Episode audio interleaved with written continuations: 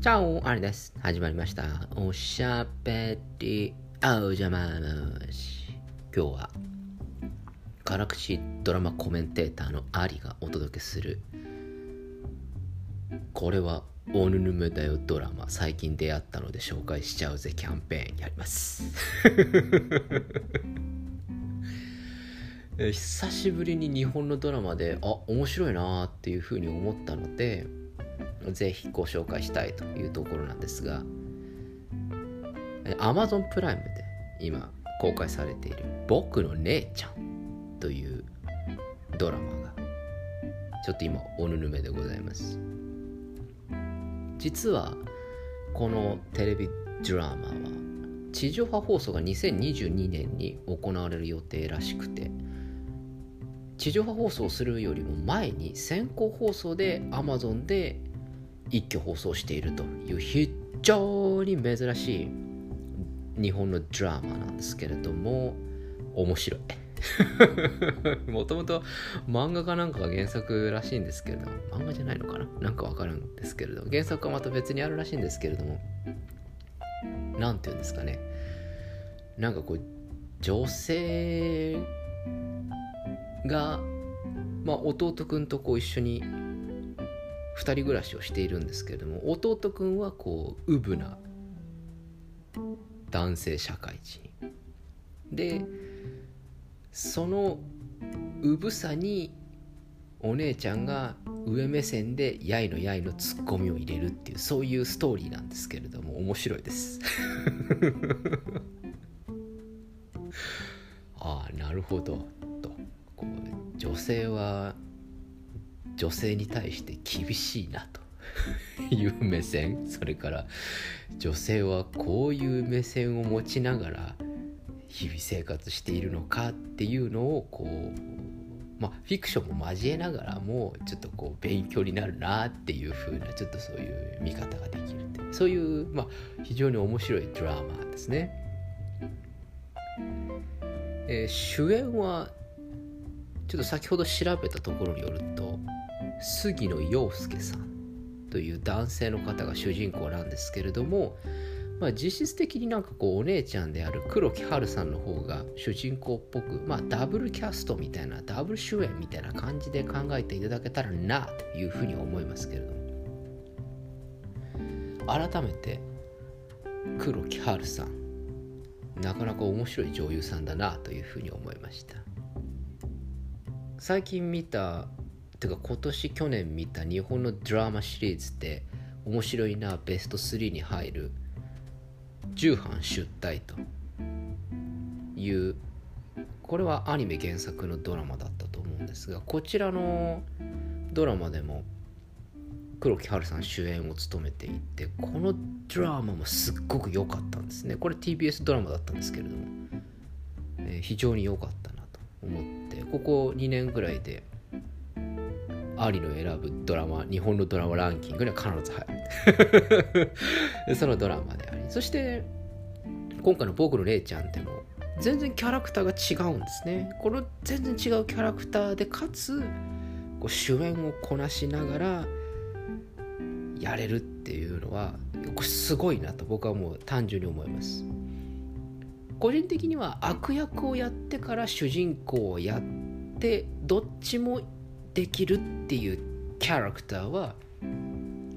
あの俳優さんとしてはもう一流だというふうに私は思ってるんです。やっぱ悪役がいいっていうのはいいですよね。あこの悪役いいなっていう人って俳優さんとして上手だなってよく言うじゃないですか。でもこれって私ちょっと逆説的なところがあると思ってやっぱりドラマは悪役よりも主人公の方が難しいと私は思うんです。というのも悪役をやってあいいなこの悪役とかこの悪役悪そうだなとかってやるのっていうのは比較的評価がされやすいと思うんです。でも主人公がこの主人公いいなっていうふうに言われることってすごくハードルが高いと思うんですよね。ドラマとか映画に関して。そう考えると主演を張ってあこの主演だからこのドラマこの映画は良かったなっていう風に言われるってすごくやっぱりその俳優さんが生きてる証拠だなというふうに私は思うんです。悪役でいいなっていうドラマってたまにあるじゃないですか。あこの悪役だからいいよなとかこの悪役いいよなこの映画はっていうふうに言われるドラマとか映画ってたくさんあると思うんですけれども。じゃあその映画とかドラマの主演ってどうなのよと。え悪役に食われちゃってんじゃんってなってたとしたらそれは主演の俳優さんが負けちゃってるという意味ではその主演はまあ辛口で申し訳なかったところではありますけれどもま主演としてはダメでしたっていうそういう評価なわけですよね。なので主演としていい演技なりこう表現をできてあこの主演がいいなと。で悪役も良かったねっていう風なのがやっぱりこういいんじゃないかなって私は思うんですよ。なんか熱くなってごめんなさいね。なので悪役でいいなっていうふうに言われるのは俳優さんとしては非常にこれは名誉なことだけれどもそうなると悪役がいいなっていうふうになっちゃうと主演が食われちゃってるっていうふうになるのでやっぱ主演がいいなっていうふうに言われるのはやっぱり俳優さんの腕の見せ所だと私は思います。なので私結構その主演が自分の好きじゃない俳優さんが出ていたりとか主演が食われるようなことが最近の日本のドラマ多いじゃないですか。なので日本のドラマ嫌いなんですけど、えー、黒木華さんの出てるドラマは比較的主演がいいなというような感じのものが多いなというふうに思っています。1系の辛さは微妙でしたけどね。まああれは竹野内豊さんが主演だからいいのかな、まあ、ちょっとわからないですけど。まあまあ置いておいて。まあそこもそこなんですよね。あの日本のいわゆる地上波のドラマはあの主演っていうかキャスティングをすごくこうなんか忖度が多いじゃないですか某事務所に置いてみたりとかこうキャスティングありきでねなんかこう作品を作っているというような感じがドラマそれから映画それぞれにあるなというふうに思っているんですけれどもこれはもうこちらの放送でも何度もお話をしてるかと思うんですけれどうまい人とかこの作品に合う人っていうそういう基準で選んでみればいいのになと思うんですけど。僕の姉ちゃんに関して言うとあの知ってる俳優さん出てくるんですけれどもいわゆる有名なあの俳優さんというのは出てこないです。あこれはあ本当にあの作り込んできたなと。あの世界レベル世界基準とまでは言いませんけれども世界のスタンダード的な作り方をしてきたんだな。はたまたもしくは予算がなかったのかは分からないですけど いずれにしてもあのキャスティングありきでのドラマ構成ではないのでそこも僕の中ですっごく評価ができるポイントですね。やっぱテレビ東京さん分かってらっしゃるのかな？なのかテレビ東京さん予算がないのかなとかっていろいろ考えながらも。まあでもいずれにしてもあのキャスティングありきでのドラマではないというところで良かったなと思います。黒木華さんに関してはキャスティングありきだったのかもしれませんけれども、まあ、そこに関してはキャスティングありきであったとしてもちゃんとよくできていて素晴らしいなというふうに思いました。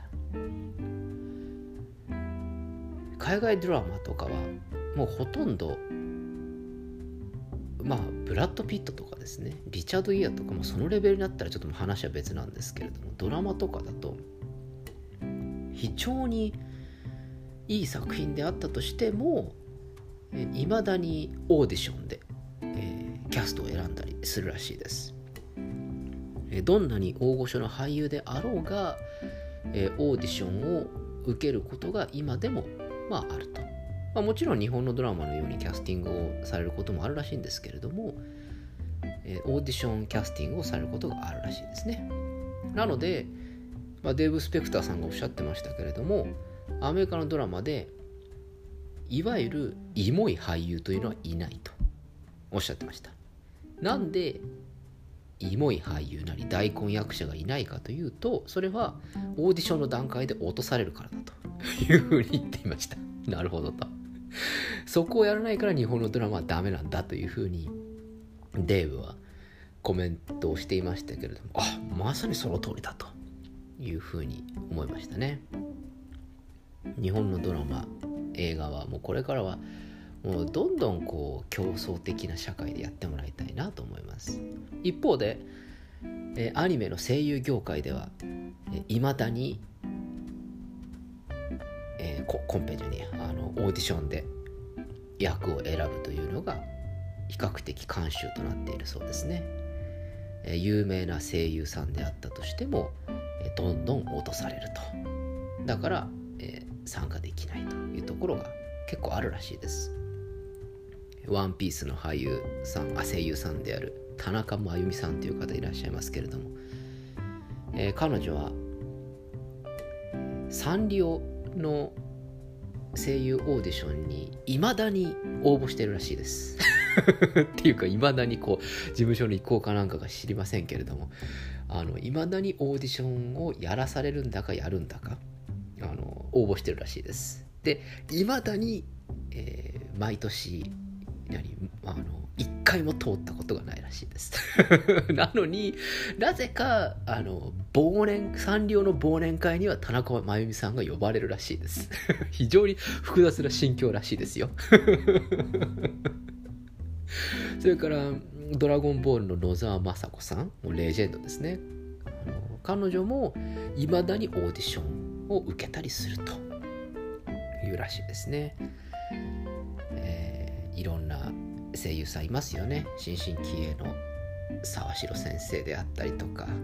花澤さんですとか神谷さんですとかいろんな声優さん「あの鬼滅の刃」に出るような声優さんいっぱいいますけれどもまあ多分あのオーディションを今もやっているんだろうと信じていきたいですね。あのそんな風に思いたいなと思います。だから日本のアニメっていうのは成功してるんじゃないかなというふうに思いますね。僕は僕がまあゆくゆくねあの映画は撮れないんだけれども、まあ、ドラマとか アニメとかちょっと制作していこうかなってちょっと思っているんですけれどえマジで？みたいな 感じかなと思うんですけど、まあ、その時にはオーディションありきのキャスティングをしていきたいなと思います。ぜひその時は皆さんも協力してください。お願いします。えー、今日は私の辛口ドラマコメントシリーズでのおぬぬめ作品 Amazon プライムで今視聴することができる僕の姉ちゃん。宣伝させていただきました。ぜひ。見てみてください。20分番組なのでとっても軽い感じで見ることができます。おすすめでございます。それでは今日はこの辺でお開き。おやすみなさいか。おはようございます。また明日お会いしましょう。アディオス。